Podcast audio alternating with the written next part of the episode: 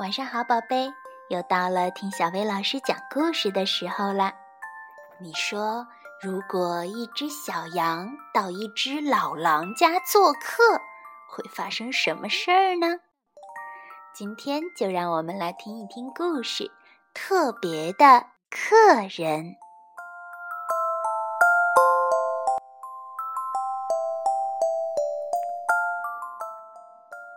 又是蔬菜汤。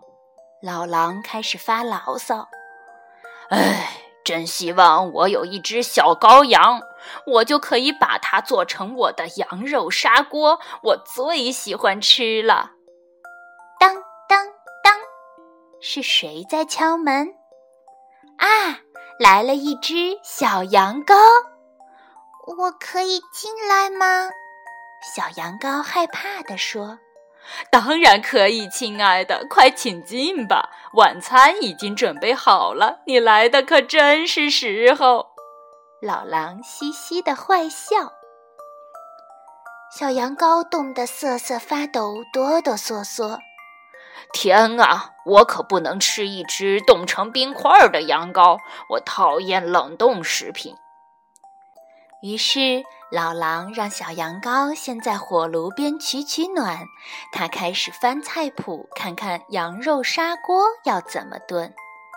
嗯，只是想一想，就已经让老狼的肚子饿得咕咕叫了。小羊羔也饿了，它的小肚子开始叫了起来，咕噜噜，咕噜噜，咕噜咕噜。天啊！我可不能吃一只肚子咕噜噜叫的羊羔，弄不好我也会消化不良的。于是老狼给了小羊羔一颗胡萝卜，正好给羊羔添点馅儿。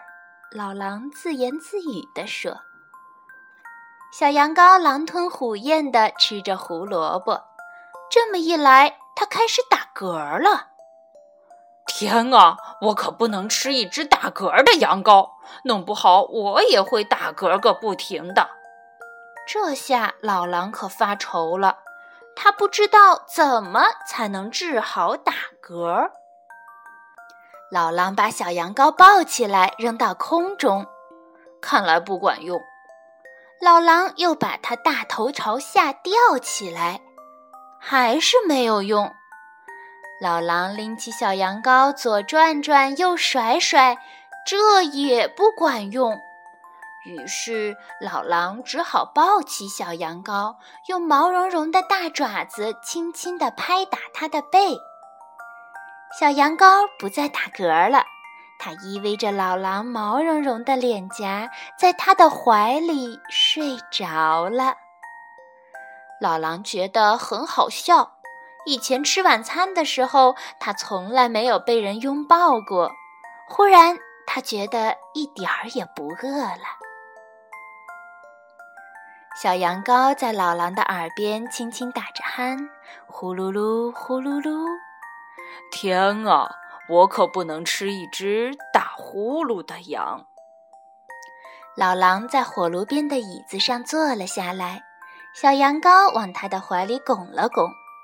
他想，已经很久没有人这样抱着他，跟他撒娇了。老狼吸了吸鼻子，小羊羔闻起来实在是太太太香了。唉，如果我一口把它吃掉，应该可以的吧？于是他张开大嘴，要把小羊羔吞掉。就在这个时候，小羊羔睡醒了，它使劲地亲了老狼一口。哇！老狼嚎叫起来：“这不公平！我是一只邪恶的老狼，而你是你是我的羊肉砂锅。”好，老狼，小羊羔微笑地指着老狼说：“给我点勇气吧！你必须马上从这儿离开。”他给小羊羔穿上了暖和的衣服，把它赶出了家门。好了，你现在马上离开这里！他大声地喊着：“如果你继续留在这儿，我会把你吃了，这样对我们两个都不好。”然后老狼重重地把门关上了。寒冷的夜里，漆黑一片。小羊羔敲着老狼家的门，他哭喊着：“狼先生，能让我进去吗？狼先生！”可是老狼一边用手堵住耳朵，一边啦啦啦的不停地唱着歌，一直到小羊羔不再喊了。最后，外面安静了下来。谢天谢地，他终于走了。老狼想，跟我这样的一只饥饿的老狼在一起，它可不怎么安全。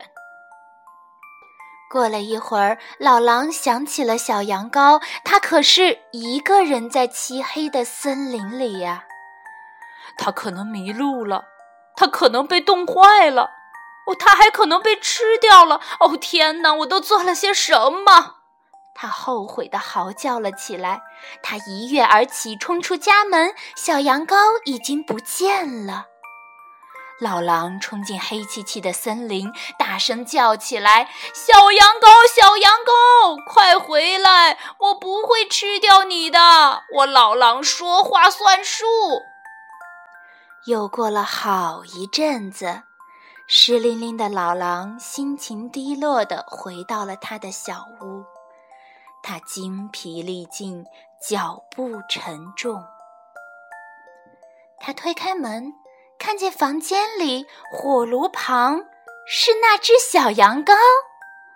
你回来了，老狼笑着说：“你没有别的地方可以去吗？”小羊羔摇摇头：“嗯嗯，那那你愿不愿意留下来和我一起？”老狼问他，小羊羔紧紧盯着老狼，问：“你不吃我了吗？”老狼不吃了吗？我的老天啊！我可不能吃掉一只需要我的小羊羔啊！我的胃会烧得难受的。小羊羔笑了，它扑向老狼的怀抱。你饿不饿，我的小砂锅？老狼问道。咱们来点儿蔬菜汤怎么样？那可是我最爱喝的。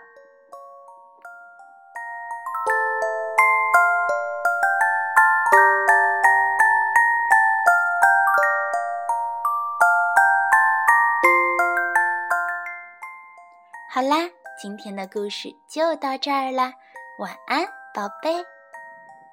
的。